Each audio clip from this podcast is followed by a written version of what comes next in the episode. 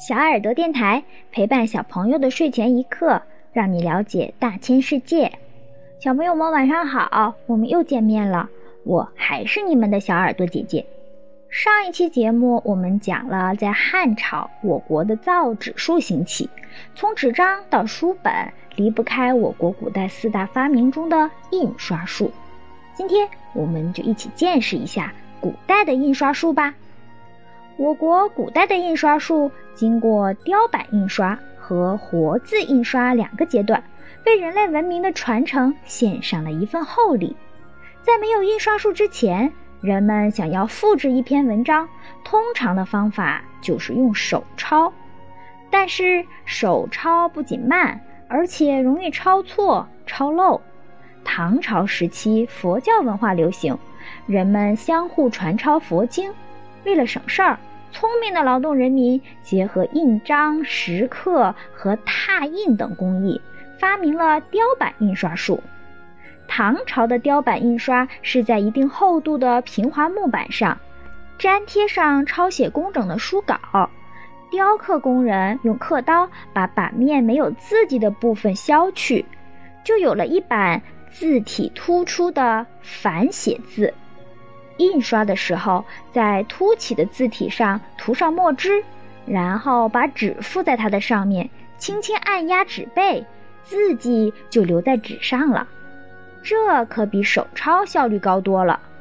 雕版印刷最早主要用于印刷佛像、佛经、隶书等。《西游记》中，唐僧的原型玄奘大师就曾用纸。印普贤菩萨像发给僧尼和信徒，但这种方法也有局限性。第一，刻板费时、费工、费料；第二，一篇文章就需要用到一个刻板，大批量的刻板存放不便；第三，有错字不容易更正，只能重新雕刻。到了宋仁宗时期。也就是包拯、范仲淹所在的那个时期，毕生，一个印刷铺工人，受够了雕版印刷刻字的艰难，总结前人的经验，发明了活字印刷术。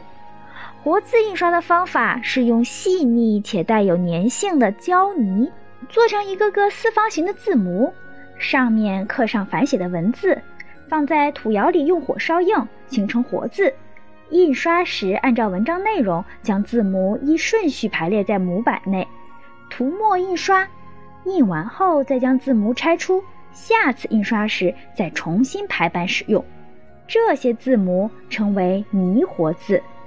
毕生的泥活字标志着活字印刷术的诞生，后人称毕生为印刷术的始祖。在毕生的基础上，元代著名农学家与机械学家王真发明了木活字。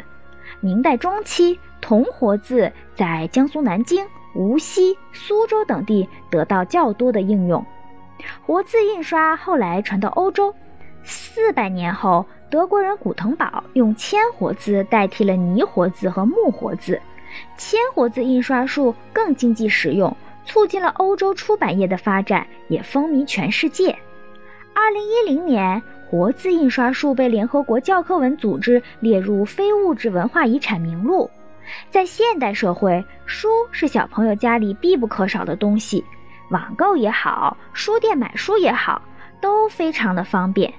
但看似简单的一本书，其实经历了竹帛、石刻、手抄、雕版。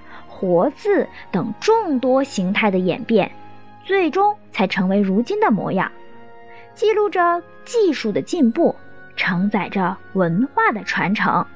看似绵薄的一本书，集中了我国古代四大发明的一半——造纸和印刷术。所以，每一本书的价值都是不可估量的。北宋文豪苏轼有诗云：“粗增大布裹生涯。”腹有诗书气自华，读书不是众多知识的占有，更在于精神境界的提升。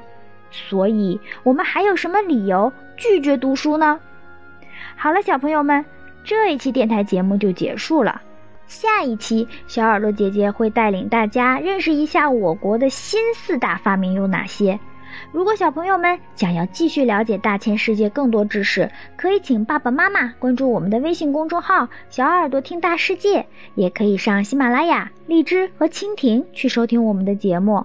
我们明天晚上不见不散，小朋友们晚安。